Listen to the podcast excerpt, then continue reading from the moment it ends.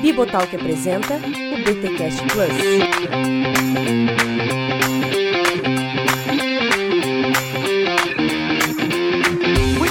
Muito bem, muito bem. Começa mais um BTcast Plus, o de número 17. Eu sou o Rodrigo Bibo e estou aqui com Cacau Marx. Opa, tamo de volta, finalmente. E estreando aqui no BTcast Plus, ele que já sentou aos pés do professor Xavier da Teologia, Diego Bittencourt, da Calvary Campos. Seja bem-vindo, Diego. Obrigado, Bibo. Privilégio, cara. Muito bom estar aqui. Ó, ó, pô, mano, o cara tá no resort, sozinho com a esposa, Cacau, e veio gravar com a gente, não sei.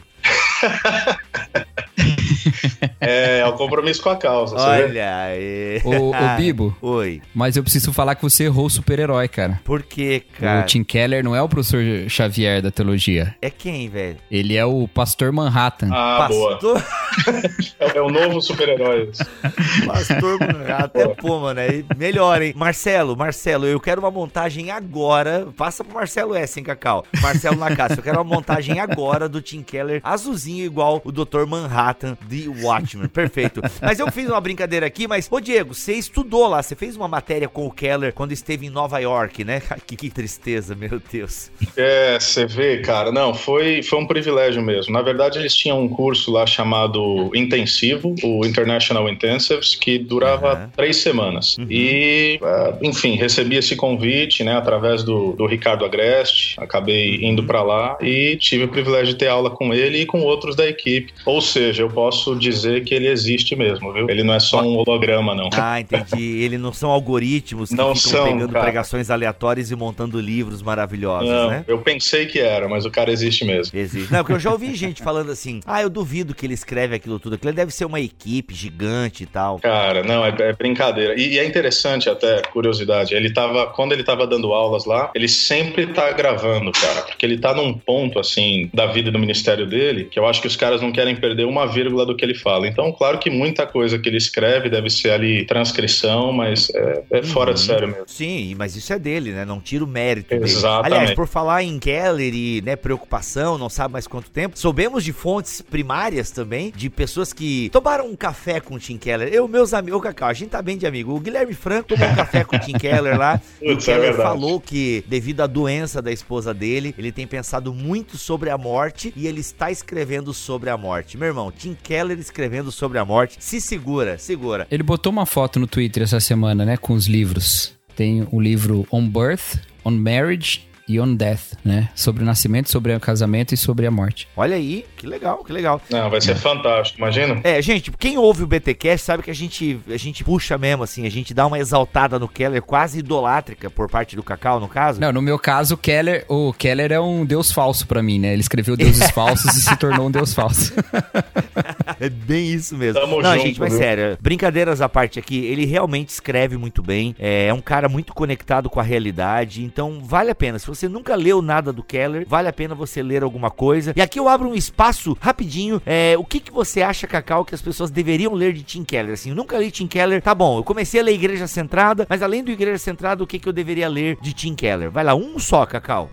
Vixe, um só, cara. Assim não dá, velho. quando o cara ama, né? eu mano? acho que o mais cara- geral, eu acho que o mais geral, assim, que daria pra qualquer pessoa ler e aplicar na vida de qualquer jeito é o ego transformado, né? Não, é pequenininho, hein? Que é Pequenininho. pequenininho. Nossa, livreto. assim, numa viagem que você for fazer aí de avião, você já lê, ou num, num- uma ida pro trabalho num dia de Aham. chuva, no ônibus, dá pra ler. Não, é Agora, bem curtinho mesmo. eu acho Livraço, que tem outros, livraço. tem outros é, o Deuses Falsos também é bem geralzão, assim, acho que todo mundo se identifica. Ah, eu ia falar isso. Então já vou dizer, Deuses Falsos pra mim é um livro assim bacana, contemporâneo, é, vai na ferida. Inclusive no capítulo aqui que a gente vai falar hoje até de certa forma ele, ele pincela algumas coisas, se eu lembro bem. Então assim, eu Deuses Falsos é a minha recomendação. E você, Diego? Eu, já que vocês colocaram. O Diego eu já aí- sei, o Diego precisa ler, ler o Segredo do Casamento, não, como é que é o nome? O Significado do Cara, o Casamento. significado do casamento é fantástico mesmo. Eu, na verdade, mas assim, eu acho que é o melhor livro de casamento que tem, é esse. Mas eu, eu falaria de algo mais simples, já que vocês pontuaram esses outros dois. Hum. A minha sugestão seria Deus Pródigo, né? Baseado ali na, na parábola. Cara, acho que a leitura dele é muito boa acerca desse texto e vale a pena. E não é uma coisa densa, né? Embora ela seja profunda, não é complexa. Então acho que Uhum. todo mundo aí, se quiser começar por qualquer um desses três títulos, vai estar tá muito bem. É. Legal. Deus Pródigo foi um dos lançamentos de edições de da Nova aí no final do ano passado. E tem o que eu acho o melhor de todos, que é A Fé na Era do Ceticismo. Eu acho muito bom esse livro. Ah, mano. Muito bom. Essa dobradinha dele, né? Porque tem é, A Fé na Era do Ceticismo e Deus na Era Secular. É, que saiu depois, né? E tem também, e tem oração também, né? Que a gente não. Nossa, Isso, tem dobra- muita coisa.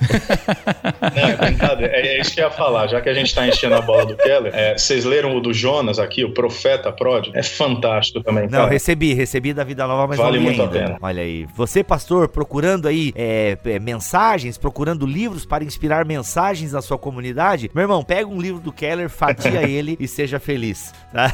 O que vai ter de Realmente. igreja fazendo série do Jonas agora não tá no gibi, viu? Mas que bom, cara. Eu sou super Não a é? favor disso. Faz É, mesmo, faz é. Jonas aí, vamos lá, é nóis, tamo junto. Gente, capítulo 17 de Igreja Centrada, aqui no BTCast Plus, não tem recado, a gente vai direto pro assunto. Por que todos os modelos estão certos e também errados? No capítulo 16, né, ou seja, no episódio anterior do BTCast Plus, nós falamos de alguns modelos de relacionamentos com a cultura, ok? A gente tem falado muito neste BTCast Plus sobre a importância da igreja entender o seu tempo, dialogar com a cultura, confrontar a cultura. Eu Acho que aí é, é a grande dificuldade, né, Cacau, que a gente tem comentado nesses episódios anteriores dessa relação da igreja com a cultura, né? O quanto a gente é, vai tem uma assimilação, o quanto a gente confronta. Eu penso que as igrejas sempre têm um pouco esse- essa dificuldade. E no episódio anterior a gente falou um pouco desses modelos de relacionamentos com a cultura. Inclusive foi um episódio grande, porque é um capítulo grande, tá? Mas agora a gente vai fazer aqui meio que uma análise panorâmica do porquê estes modelos, eles têm aspectos certos e errados, correto? Bem, Diego, você tá aqui, você vai falar mais. Espero que você tenha estudado Beleza. mais do que a gente, né?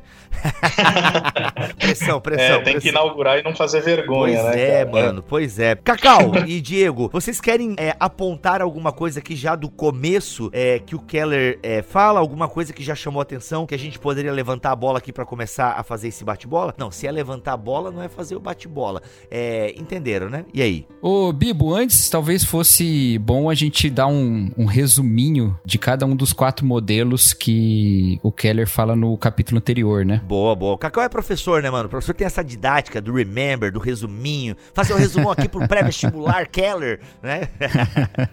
Então vamos lá. O Keller fala de quatro modelos, né? No qual ele, ele reúne aí as formas típicas, assim, de lidar com a cultura, né? Entre a igreja e a cultura. Então, um é o modelo transformacionista, que é esse que objetiva, né? O cristão transformando a cultura, né? Indo e, e se engajando com essa proposta de transformação cultural é, a partir dos conceitos do, da nossa cosmovisão, né? Da cosmovisão cristã, né? Verdade. Também tem o, o movimento da relevância, né? Que é esse movimento que ele busca se engajar com a cultura, reinventa- reinventando, perdão, o ministério da igreja. Ou seja, diferente do modelo transformacionista, que ele tem uma baixa percepção daquilo que é o que a gente chama de graça comum, ele tenta também engajar-se na cultura, mas ele tem uma leitura muito positiva acerca da graça comum, ou seja, essa atuação, esses sinais de Deus também entre não cristãos. Uhum, legal. Aí tem o modelo contracultural, que basicamente é um modelo que enfatiza a igreja como uma sociedade contrastante com o mundo. Ele é contracultural, entendeu? Não se mistura. A gente não pode ter aparência do mal. Ô, Cacau, foi nesse que a gente ficou meio ligado no episódio passado? A gente gravou há tanto tempo que eu não lembro. A gente ficou meio contracultural no episódio passado, ou não? Eu não lembro. Eu e você, É, né? né? O Igor não. É. O Igor tem essa pegada neocalvinista aí, né? E a gente é mais. E qual é o outro modelo, Cacau? Falamos já três, né? Aí tem o último, que é o do quê? É, o último modelo é o modelo dos dois reinos, né? Que coloca. O, o Niebuhr chamaria de Cristocultura em paradoxo, né? Que coloca essa ideia de que Deus atua com essas suas duas mãos, né? A mão direita e a mão esquerda, né? Uma mão da igreja, da graça é, específica de Deus, né? E outra mão em paradoxo junto com, com o que ele tá fazendo na obra da igreja, também através da, das insti- dos institutos, das instituições, né? Culturais, políticas e todas essas outras econômicas e tal. E essas coisas, elas estão em paradoxo, elas não estão necessariamente nessa relação direta. Uhum, legal. Inclusive, até tem um BTcast sobre Lutero, é, política e Lutero, onde o Alex aborda um pouco essa visão é, da perspectiva luterana. Acho que vale a pena como complemento aí. Gente, obviamente que o capítulo 17, então. Aliás, no capítulo 16, o próprio Keller ele já fala um pouquinho dos aspectos positivos e negativos ah, de cada modelo de relacionamento com a cultura. E aqui no capítulo 17, ele vai também fazer é, quase a mesma coisa, ampliando ah, os conceitos. Gente, eu penso que para começarmos a explorar o capítulo 17 aqui, ele faz duas perguntas nas páginas 267. Poderíamos começar com elas. O que, que vocês acham? Acham. Sim. Ou vocês querem começar com uma afirmação que eu achei assim, ó, maravilhosa do Keller. Vou provocar vocês com a afirmação, então depois vamos pra pergunta, pode ser? Pode. Ah, então a afirmação é a seguinte: se a igreja não se identifica com o marginalizado, ela se tornará marginalizada. Essa é a justiça poética de Deus. Página 267. Mano, eu fico pensando essa frase na boca de algum expoente da falida teologia da missão integral. Falida entre aspas aqui aqui, né? Mas não mais tendo tanta é, proponência no Brasil e tal. Mano, essa frase. É genial, né? É uma provocação, se, se me permite, Bibi Cacau. É, ele vai falar exatamente dentro dessa ideia de que a igreja ela não ganha uh, um espaço de relevância, ou seja a nomenclatura que você queira utilizar, não ganha a partir daquilo que nós pensamos de modo óbvio, que é o quê? Ocupar os espaços, uh, gerar uma influência do topo para a base. Ele fala, não, a igreja, através dos séculos, sobretudo nos primeiros séculos, ela ganha uma notoriedade, ela ganha até, para usar uma nomenclatura aí, um local de fala, justamente por se associar não aos poderosos, mas aos marginalizados. É né? claro que alguns vão chamar isso de um evangelho social, acho que não é nossa pauta aqui, mas é, é muito interessante como ele pontua como fato histórico e independentemente da percepção que, que, né, que nossos ouvintes têm ou teólogos venham a ter, de fato, é uma realidade histórica de que a igreja, ao juntar-se ao pobre, pobre, ao oprimido, ao marginalizado, ela ganha uma percepção de que ela tem algo a dizer. Então é, é, é uma provocação gigantesca mesmo do Keller nesse sentido. Uhum. É, e ele, essa frase tá no contexto dele apresentar como cada um dos modelos tenta dar resposta para questões importantes, né? Então, uhum. há muitas situações importantes nessa questão do envolvimento da, da igreja com a cultura e ele demonstra, né, como é o título do capítulo, né, que todos esses modelos têm algo de correto correto, né? Mas também tem algo de errado ou de insuficiente, né? Porque todos eles tentam responder questões que são realmente importantes, que são realmente é, cheias de, de razão, né? Mas que não estão. Nenhum deles dá, dá conta de tudo, né? E aqui ele tá apresentando uma dessas questões, né? Que é a, a questão de como é que a igreja é, exerce essa influência cultural, mas também não ignorando essa, essa vocação aos pobres e pensando inclusive nisso. Quanto mais ela se aproxima de quem não tem relevância cultural, mais ela foi colocada no seio, né, da, dos debates culturais também e tal. É, e é paradoxal, né, o Cacau, porque ele vai usar depois a expressão se a igreja ela é de fato nitidamente diferenciada. É claro que é. a gente teria vários argumentos para isso, mas o que significa ser nitidamente diferenciado da cultura, né? Não ah, no extremo do escapismo ou no extremo do triunfalismo, mas como você pontuou aqui, como dentro dessas quatro visões que a gente vai abordar, não para criar um híbrido, mas quais os pontos de ênfase de cada um que fariam sentido dentro dessa, desse engajamento cultural, né? Legal. E aí, devemos ser pessimistas ou otimistas em relação à possibilidade de uma mudança cultural? Essa é a primeira pergunta. Ele faz duas perguntas para provocar reflexão aqui no livro, né? A primeira é essa: se a gente tem que ter uma postura pessimista é. ou otimista em relação à possibilidade de uma mudança cultural. E a segunda pergunta é: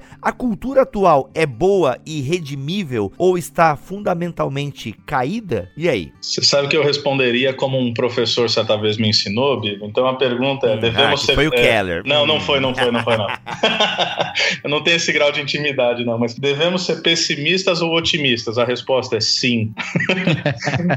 Porque é isso que ele vai propor, né? Quer dizer, a cultura ela é boa e redimível, ela é fundamentalmente caída. Sim, é ambos. E seria ingenuidade da nossa parte pensar que é tudo muito bom, como sinal de Deus, ou tudo muito ruim, como como consequência da queda. Seria um triunfalismo absurdo achar que tudo será redimido, ou seria um pessimismo também absurdo achar que não há o que se redimir, ou coisas que apontam para Imago Dei. Uhum. Então. É, quando eu vejo, por exemplo, assim, grandes ajuntamentos ah, né, de cristãos e fazendo declarações do tipo: ah, essa nação se dobrará ao Senhor Jesus, né? Essa cidade é, né, vai ser do Senhor Jesus, essa cidade vai se prostrará, teremos uma nação curada, aquela coisa toda. É, eu acho legal esse otimismo da galera, né? Porque não, vamos fazer, porque vai acontecer, Deus vai abençoar. Só que ao mesmo tempo eu acho uma inocência teológica também, porque, mano, nem a nação de Israel, que era um povo dentro de todos os povos que existiam e que existem, nem na nação de Israel a gente teve essa religião pura, né? Onde todo mundo se prostrava ao Senhor. E para você entender bem isso, ouça o BTcast sobre Esdras e Neemias, para você para ficar bem claro na sua cabeça aí. Então, mas é legal que o pessoal é motivado, né? A querer fazer, a querer, mas ao mesmo tempo também parece que tem um, um é. irrealismo, né? Uma fantasia de que é, é meio que eles já trazem o escatom para o agora, né? Então eu acho isso um pouco complicado, né? Mas, né, enfim, dentro da primeira pergunta, eu acho que a gente tem que ter um certo otimismo no caso, né? De, de que há uma possibilidade de mudança. Afinal, o Senhor Jesus é rei e ele já reina, né? Enfim. E aí, o que, que você acha, Cacau? É que cada um dos modelos ele vai estar tá num lado se é mais otimista ou pessimista, né? Uhum. Tem uma tendência a ser mais otimista ou mais pessimista. Porque assim, isso valoriza, é, isso, isso se baseia em quanto dos aspectos da graça comum você é, enxerga, né? Assim, ou, ou você enfatiza, né? uhum. né? Quanto mais você uhum. se, se encanta com essa presença ou não, ou você enfatiza isso no seu discurso ou não, né? Então tem os mais otimistas e os mais pessimistas de acordo com essa visão. Alguns se apegam muito muito nessa questão que você falou, da transformação e, e, da mudança possível e de valorizar os aspectos positivos da cultura, ou então de um engajamento de, de transformação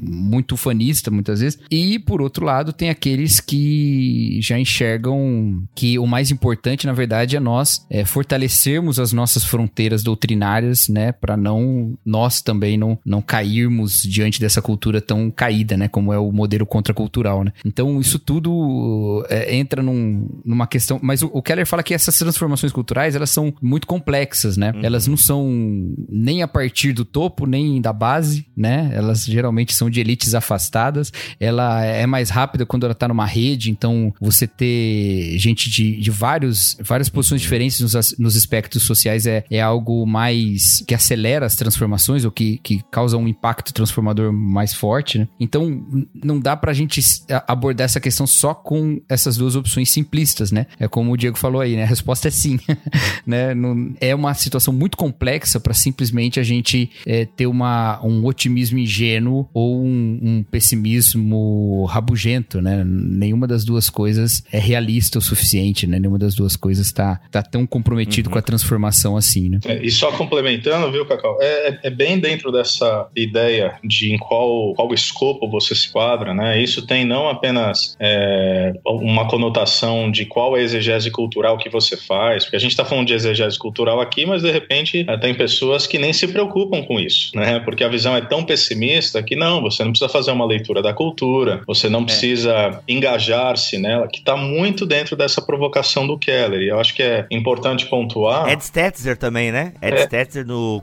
Desvendando o Código Missional. Exatamente. Ele é bem enfático. Ah, você acha que é só abrir a igreja e ficar pregando o evangelho que as pessoas vão sentar ali dentro do banco? Cuidado. Perfeitamente perfeitamente, perfeitamente. E é importante até pontuar que eu acho que antes dele fazer essa pergunta, ele dá alguns sinais da provocação dele e dá alguns sinais do que ele vai dizer lá no final também do capítulo, depois a gente chega lá, mas porque tem... A... Ah, Diego, talvez a gente não chegue, tá? Ah, é? Só pra te ah, então tá bom, pode ser.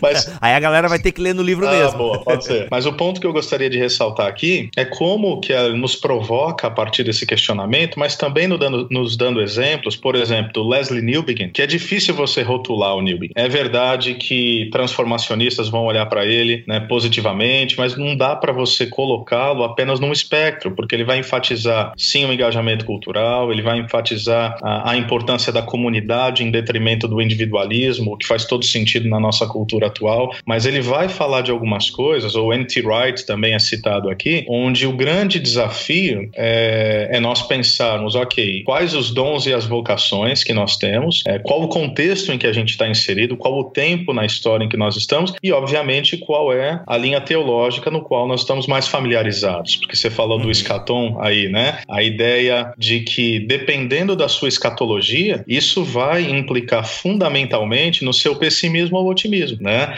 Então, tem gente que olha e fala: bom, vai tudo queimar, vai tudo embora, então isso só me cabe o pessimismo. Mas tem gente que fala: não, nós temos que sinalizar o reino aqui, agora e hoje, e há uma perspectiva escatológica um tanto diferente, o que gera um otimismo fruto dessa responsabilidade. Importante lembrar que esses quatro modelos ah, são quatro modelos bíblicos, porém com ênfases uhum. diferentes. Todos né? têm versículos bíblicos que apoiam de alguma forma, né? Exatamente. E é importante dizer, porque o, o Keller está falando aqui, nem todos estão certos, nem todos estão errados, enfim, ou vice-versa. E esse todo aqui não é uma abrangência cega, né? Ele está falando especificamente desses quatro modelos que têm fundamentação bíblica, mas obviamente com ênfases um tanto diferentes. Uhum. Porque o grande desafio da igreja, né, amigos, é você não virar um gueto, você não virar uma sociedade Amish, por exemplo. Exatamente. Né? Eles são bem contraculturais. Exatamente. É, é o extremo então, assim, lá. Né? É o extremo e tal. É, é, esse desafio, a gente não virar um gueto, a gente não virar uma comunidade fechada em si mesmo. E às vezes a igreja caminha um pouco para isso, porque a gente inclusive faz políticos para nós e tal, e não só para defender algumas coisas, mas até para criar mesmo um, um, meio que um, um, código de AIA aí, né, o, o Cacau, como é que é? O, esqueci o nome daquele, o conto da AIA e tal, né? Não tô, não tô dizendo que a gente tá chegando perto disso, mas dá medo algumas coisas. Então, assim, uma coisa muito fechada, é, contrapartida, às vezes a galera também se relaciona demais, é aquilo que eu falei no início do episódio que o Keller vem falando ao longo dessas páginas, é que a gente já tá na página 268, hein, galera? Estamos caminhando. É, é, é assimilação e confronto. A nossa grande, sabe, nossa grande dificuldade é essa, o quanto a gente assimila da cultura, o quanto a gente confronta. Esses modelos nos ajudam a dosar essas medidas, na minha opinião, pelo menos assim eu tenho entendido. O quanto eu confronto, o quanto eu assimilo, o quanto eu reconheço de graça comum, sabe? É loucura, mano. É difícil, mano. Ser igreja, ser pastor de igreja, ter uma igreja urbana, enfim, que a gente tem pensado muito no contexto urbano, né? É, mano, é punk. Hum. Você hum. tem uma série de demandas aí, né? É, outra coisa importante, Bibo, é, de pontuar é que você falou da página 268, né? É onde o Keller vai começar a falar ali a partir de uma, de uma citação ou de uma reflexão do Carson, né? Do D.A. Uhum. Carson. E o Carson ele vai colocar basicamente aqui uh, o que a gente pode chamar de uma cosmovisão reformada, né? Aquela percepção do drama das escrituras, a metanarrativa. É, todos esses quatro modelos eles estão ali dentro da percepção de criação, queda, redenção e restauração, né? Uhum. Então é, vai mesmo desse desafio que nós estamos propondo aqui de o quanto engajar-se ou não, quanto retrair-se ou não. Quem sabe, né? Uma expressão aí bastante utilizada também a ideia de presença fiel. Como é que a gente Opa, se isso a gente né? usa bastante aqui. Exato. Uhum. Como é que a gente se enxerga nisso, perfeito, né? Perfeito, perfeito.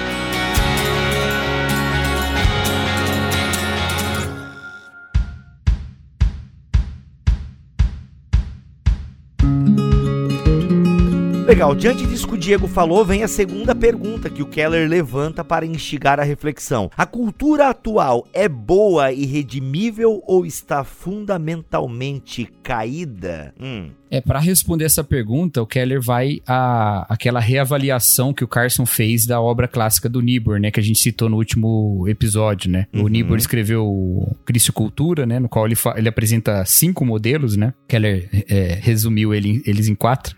e aí o Carson escreveu Cristo Cultura Revisitado, né? Uhum. Que é uma uhum. leitura do Carson dessa, dessa obra clássica do Niebuhr. Ele evidencia uhum. uma coisa muito interessante que cada um dos quatro modelos enfatiza é, mais uma das das um dos, dos estágios da história da redenção, né? Um dos estágios decisivos da história da redenção. Então a história da redenção é resumida em quatro estágios, né? Que é a, a criação, a queda, a salvação, né? A, a, redenção e a glorificação, né? São os quatro estágios da, da história da salvação. Uhum. E o Carson vai dizer que cada um dos modelos enfatiza um desses estágios, né? Então ele diz aqui que o modelo dos dois reinos sublinha a bondade da criação física, né? A a força da imagem de Deus em todos os seres humanos e a graça comum de Deus em todas as pessoas. Já o modelo transformacionista, que vai querer transformar a sociedade e tal, ele enfatiza mais os efeitos da, da queda, como isso é profundo, como isso atingiu todos os aspectos da vida e tudo precisa ser é, re, redirecionado, né? A questão da o idolatria modelo... também, né? Ele vai pontuar bastante. Exatamente, que cada um desses aspectos, inclusive, né, que no, na teologia dos dois reinos até aparecem com algum tipo de ação divina na, na mão esquerda de Deus, também são profundamente marcados pela queda e precisam ser é, libertos dos seus ídolos, né? Da sua,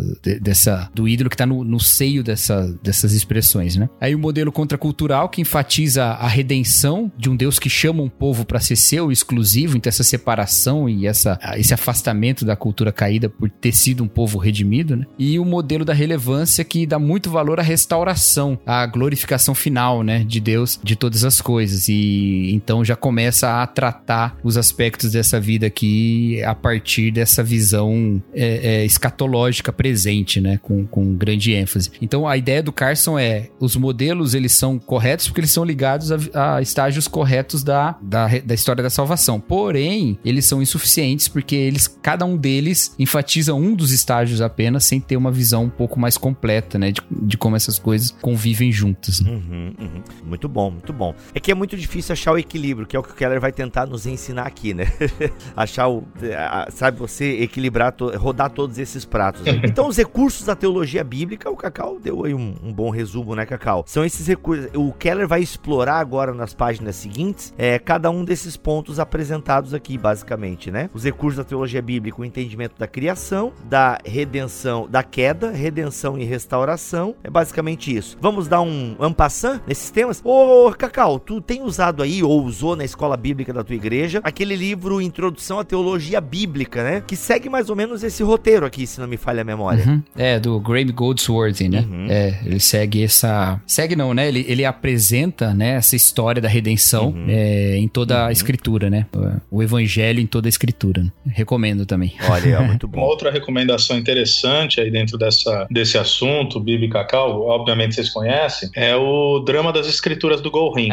Sabia é. que você Opa. ia citar isso. Tem que citar o pai, né? Afinal, você já estudou com o Gorrin também, né? Então, você já, você, aliás, você foi tradutor do Gorrin, não foi? Não foi tu que substituiu o Fontana, o não? Gorrin, não, eu traduzo ele uh, quando nós temos os encontros uhum. de mentoria lá Olha do Projeto aí. Timóteo, uhum. então às vezes traduz. É. Mas a gente tem caminhado aí esses últimos quatro anos num processo de mentoria, né? Mas é inter interessante que o Gorrin, ele vai falar de seis aspectos, mas está dentro desses quatro também. É que na, na redenção ele vai falar tanto da, uhum. do povo de Israel no Antigo Testamento, aí ele vai apontar para a salvação, a cruz, né? A, a, redenção concluída, como ele chama. Aí ele fala da igreja, que seria o quinto ato, e o sexto ato da restauração. E vale muito a pena também dentro dessa, dessa cosmovisão ou da história da redenção, né? O que ele chama de a grande história. Legal. E se os ouvintes ainda não sabem, mas o próximo livro que nós vamos explorar aqui no BTcast Plus é A Missão da Igreja Hoje, de Michael Gorin. Olha aí, já pode comprar, é da editora Ultimato. Beleza, gente? Ultimato patrocina nós. Vamos lá, por favor. Beleza, gente. É importante, então, se eu tô pegando o fio da meada aqui, é importante nós entendermos esses elementos de uh, criação, queda e redenção para poder nos relacionarmos com a cultura. É essa a proposta do Keller? Nós entendermos esses é, panoramas bíblicos, nós entendemos, não é panorama, né? Mas nós entendermos esses temas bíblicos da teologia bíblica para termos então uma resposta adequada às duas perguntas que ele elaborou no começo é isso? Exato, é isso. E, e essas, essas verdades da teologia bíblica devem estar conosco, né? Devem estar é, agindo na igreja ao mesmo tempo, né? E tudo junto, misturado ao mesmo tempo, né? Sem negar nenhuma das realidades que são apresentadas ali e sem desequilibrar uhum. também, né? A, a, gente fala assim, a impressão que dá é que elas estão em contradição. Elas não estão em contradição. São os modelos que apresentam, de certa forma, uma contradição, né? Mas essas realidades, elas fazem parte, inclusive, de uma história um tanto quanto linear, né? Tem a, começa na criação e termina na restauração, né? Então ela, ela não está em contradição. Mas, é, às vezes, nós temos essa, essa vontade de fazer um engajamento muito simplório na cultura, né? E isso não é, não é possível nem num contexto secular, né? Fora do, de uma mentalidade eclesiástica, como também é, é impossível, dentro de toda a riqueza do, da verdade bíblica, nós pensarmos numa, uhum. num engajamento cultural que seja simplório, né? Ele tem que ser feito com toda essa complexidade, envolvendo essas realidades, são realidades fundamentais do evangelho. É, é que me parece, Cacau, que a gente quer a exclusividade do rótulo, né, cara? Acho que a nossa angústia é essa. É. Então a gente vai olhar para esses quatro modelos sendo propostos aqui e óbvio que a pergunta natural que a gente gostaria de responder é qual é o melhor, né? Ou, ou qual é o mais É correto. pra focar, né, mano? Pra Exato. focar nele, no melhor já. né? Exato, né? Objetividade, mano. Exato, eu não vou falar que o neocalvinismo é o melhor aqui, mas a gente quer saber qual é o melhor. Brincadeira. Ai, mano, é a teologia dos sete montes. Não, qual que é aquela que o pessoal critica? Acho que é essa, né? É, Sete sete, montes, montes. né? Sete É. montes. Então, ela é, tá aí, é, é um modelo. É, Esse é um modelo de exatamente. bastante. é, é, ele é bem transformacional, né? De bastante influência, Exato. chegar, dominar os lugares e tal. E aqui a gente não tá entrando no mérito, tá, galera? Se é bom ou ruim. Mas eu acho que o modelo dos sete montes. Não tamo? Achei que a gente ia entrar agora.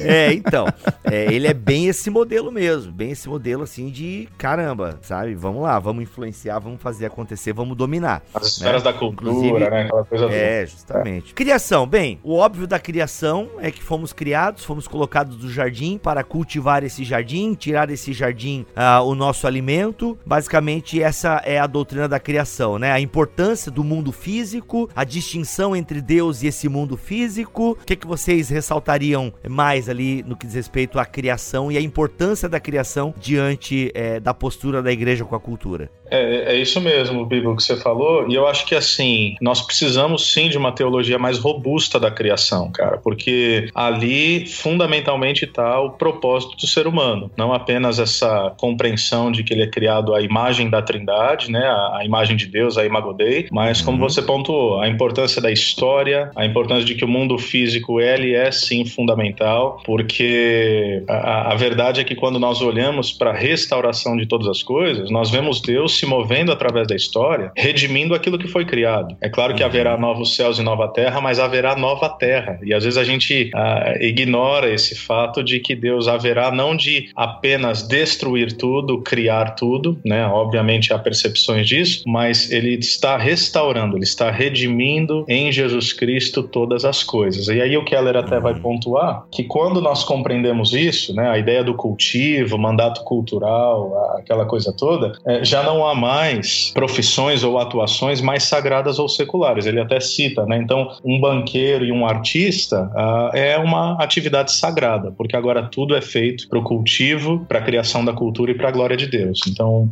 ah, entender bem uma teologia da criação nos dá uma compreensão robusta do- da nossa identidade, do nosso propósito. Uhum.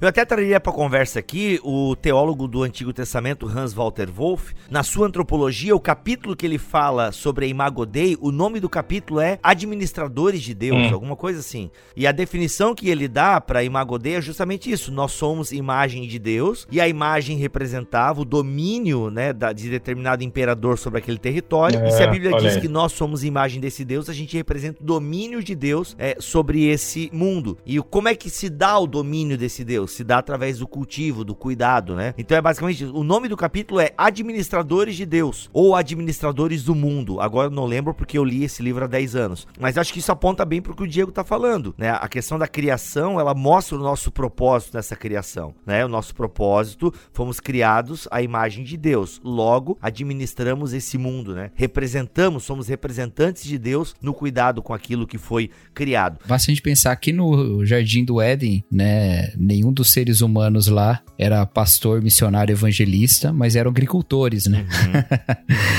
então, essas nossas ações dentro de uma esfera religiosa, elas são típicas dessa realidade caída e não da harmonia e perfeição original, né, que Deus colocou no mundo. Então não tem como a gente dizer que o trabalho secular é menor, né, do que um trabalho religioso, coisa desse tipo. Boa, boa. Aí vem a queda, Cacau. Segundo ponto aqui importante pra gente entender é a queda. Gênesis 3 na parada, a raiz de todos os males. Isso. É, a realidade da queda, ela também é muito importante para a gente compreender o nosso engajamento, porque ela nos impede de divinizar a cultura ou as abordagens, né, da vida humana à parte de Deus, né? E esse, a, a realidade da queda fala como o pecado afetou toda a esfera humana, né? Como ela Uhum. toda a nossa, a nossa vida foi afetada pela queda, tanto no aspecto espi- espiritual, especialmente, né? Mas também nos outros aspectos, num aspecto pessoal, num aspecto comunitário, social Uhum. e também na nossa realidade com a, com a na, na nossa interação com a natureza, né? A nossa é, forma de interagir aí com a criação que Deus criou, né? A criação que Deus criou tá bom, né? Tá um uhum. ótimo pleonasmo aí para nós.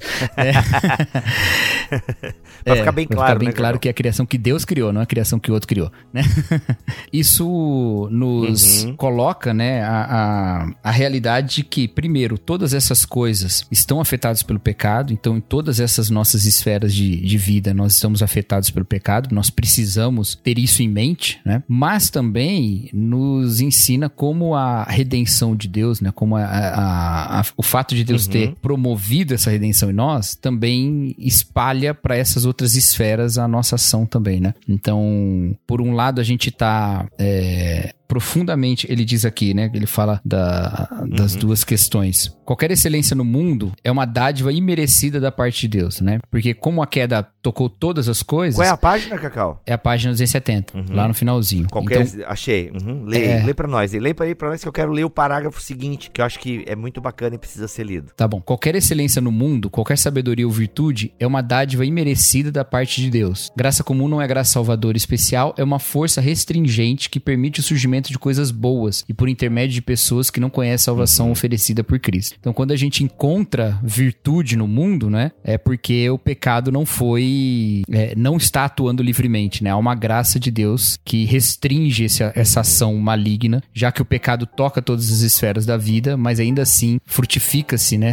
é, é, boas virtudes e boas dádivas, porque uhum. a graça comum de Deus está presente. O outro parágrafo diz o seguinte: essa compreensão bíblica da nossa queda, amaldiçoada abençoados, mas ainda sustentados pela graça não salvadora, isso na compreensão de um calvinista.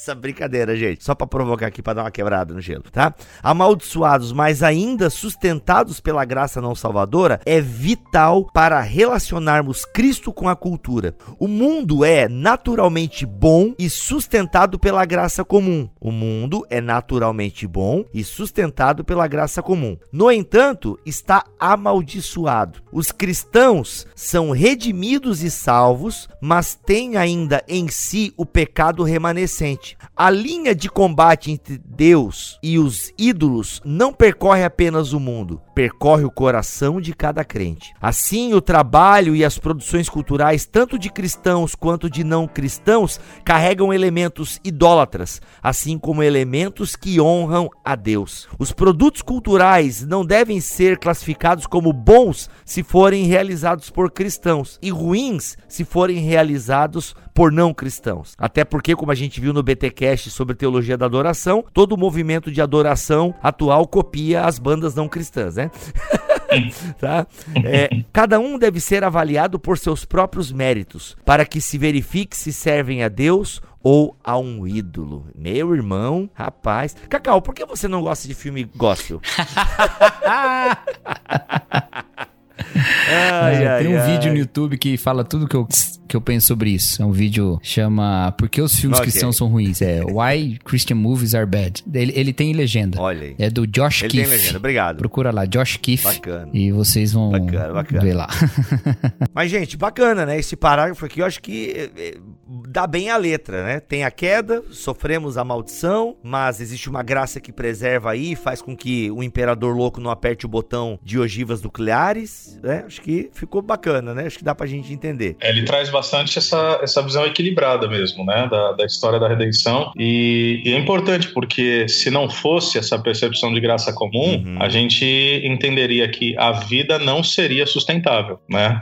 Porque se todo ser humano fosse abandonado à sua própria sorte, na plenitude dessa maldição através da queda, uhum. a, gente não estava mais aqui. Então é, é, bem por aí. Uhum, legal. E para finalizar esse tópico da queda, que ele realmente é, é, é, importante, aliás, todos são, né? Mas é até o Keller dar um destaque maior aqui para ele. O último parágrafo é fundamental. Portanto, embora a doutrina da criação mostre a boa qualidade do trabalho e das vocações chamadas seculares e nos ofereça uma visão para o desenvolvimento da cultura, a doutrina doutrina da queda nos adverte contra a utopia e o triunfalismo. Ou seja, seja menos, né? Seja menos. Redenção e restauração, Diego. Qual é a importância dessa doutrina bíblica para o nosso relacionamento adequado com a cultura? Então, é fundamental. É encarnação, vida, morte, ressurreição e ascensão. Ele vai colocar as duas juntas aqui, né? Ele faz de algo que alguns chamariam do ato 3 e o ato 4. A redenção é a compreensão de que Deus está ativamente se movendo na história, reconciliando consigo todas as coisas, trazendo salvação que carrega a plenitude uh, em Jesus Cristo. Então, Cristo ele vem, ele interfere na história e aí ele vai uh, chamar e congregar para si a igreja. E a igreja é esse pré-anúncio do reino. Uh, é daí que a gente vai tirar essa ideia, já caminhando, né, apontando para a restauração, do já, mas ainda não. Ou seja, certa vez perguntaram a um, a um rabino britânico, se não me engano,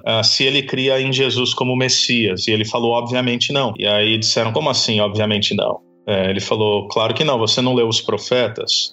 Quando o Messias vier, uhum. é, Shalom cobrirá a face da terra. Nós teremos paz, nós teremos justiça para todos os homens. Então, quer dizer, como é que você responde a uma indagação ou até mesmo uma afirmação desse rabino que lê os profetas e apontam para a messianidade, para a era messiânica, como a plenitude disso tudo, né? O já, mas ainda não, nos ajuda a responder isso. Ou seja, o reino já veio e ele já pode ser vivido, ele já pode ser sinalizado realizado, mas não ainda na sua plenitude. Então nós vivemos o tempo da redenção, Jesus Cristo veio, ele interferiu em definitivo na história, nossos pecados não serão, eles já foram perdoados, e agora a igreja carrega essa autoridade e o espírito de sinalizar aquilo que ainda haverá de ser. A, a nós apontamos para a restauração de todas as coisas. Então é, é fundamental, Bíblia, porque quando a igreja entende isso, ela encarna o seu chamado, porque ela vai viver de tal maneira, ela vai amar de tal maneira, perdoar de tal maneira, testemunhar de tal maneira, que ela carrega no seu testemunho a seguinte afirmação: olha, Deus está agindo para redimir a humanidade. Um dia todas as coisas serão plenas, justiça, paz, alegria para todos os homens. O mundo vai perguntar como é que a gente sabe disso. Nós teremos que ser ousados ao ponto de dizer: olhe para nós, Uau. olhe para a maneira como a gente vive, uhum. olhe para a maneira como a igreja se comporta, porque nós, a igreja de Jesus Cristo, somos um trailer desse filme espetacular que é a redenção, ou que é, perdão, a restauração. Então, daí a, a importância de nós compreendermos isso para nós encarnarmos, senão o nosso testemunho profético se perde. Né? Nós não seremos o sal e a luz a, que nos cabe ser. É, não tem nem o que falar mais, cara. É isso aí. é, é isso mesmo. Ai, ai, ai.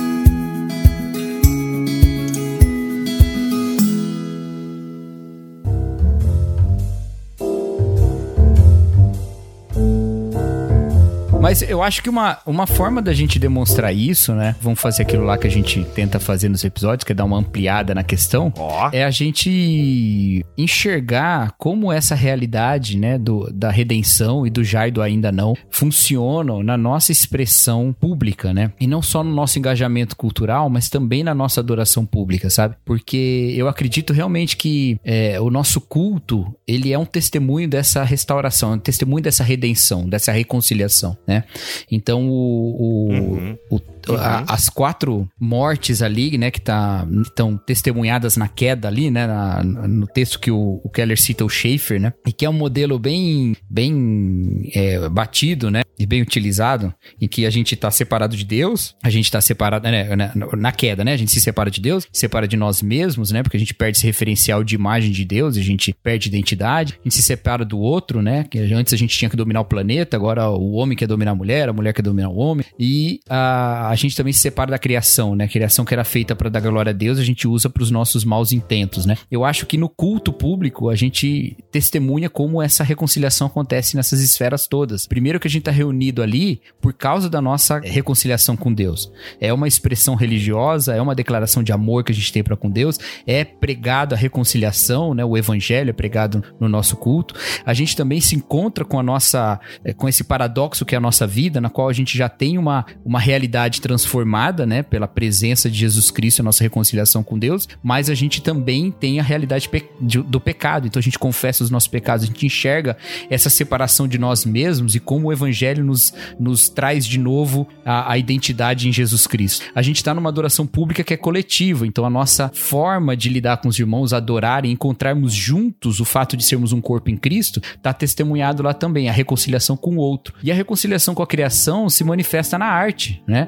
Na cultura, em como a gente utiliza de tudo que é do mundo e da criação para glorificar Deus, como a gente usa dos instrumentos feitos, né, de, de coisas que Deus criou, como a gente eh, faz a música mesmo a partir do som, né, e dessas coisas todas que são parte da criação, e, e nisso a gente está testemunhando essa nossa reconciliação, assim como também a mordomia, né, o dízimo, a dedicação. Então eu acho que essa realidade da redenção, ela tem que estar tá presente na igreja o tempo todo, como uma forma de um testemunho que é que é distintivo nosso né? Ainda que na nossa atuação pública possa haver a, co a cobeligerância, como a gente fala, a gente pode estar ao lado de outros que batalham por justiça também em outras situações, nós temos um distintivo, que é esse entendimento profundo de que nós somos redimidos em Jesus Cristo por causa de uma situação de queda e de pecado na qual nos encontrávamos, né? Então essa, essa transformação dessa redenção tem que estar distintivamente na igreja, assim, tem que estar testemunhado na nossa ação como a nossa forma peculiar de agir no mundo. E, e, aí, Cacau, se você me permite, eu acho que essa compreensão que eu chamaria de mais abrangente, ela inclusive protege o nosso coração contra leituras excludentes do evangelho, né? Porque não é mais, ok, eu fui reconciliado com Deus, ponto.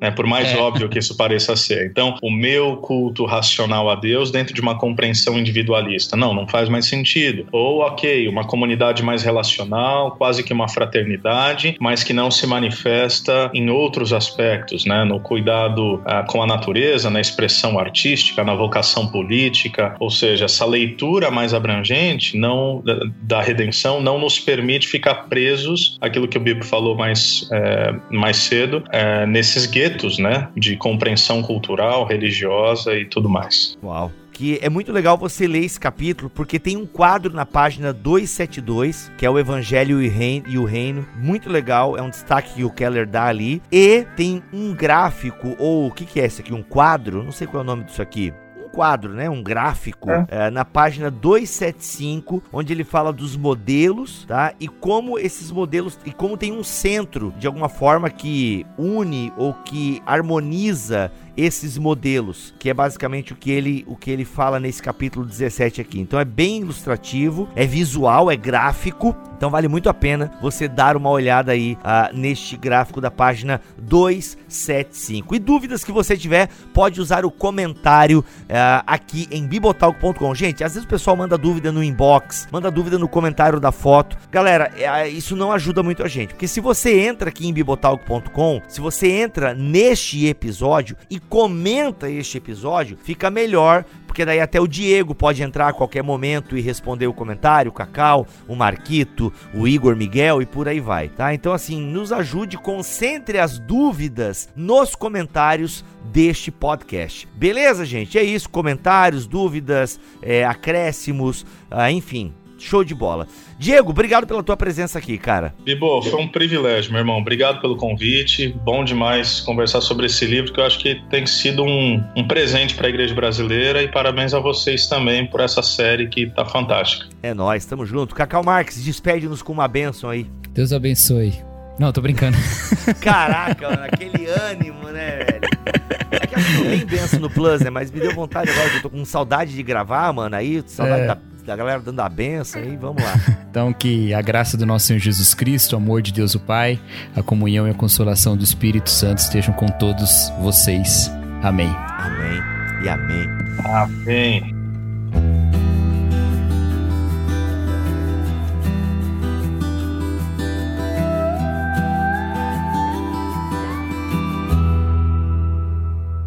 Este podcast foi editado por Tuller Bibotalk Produções.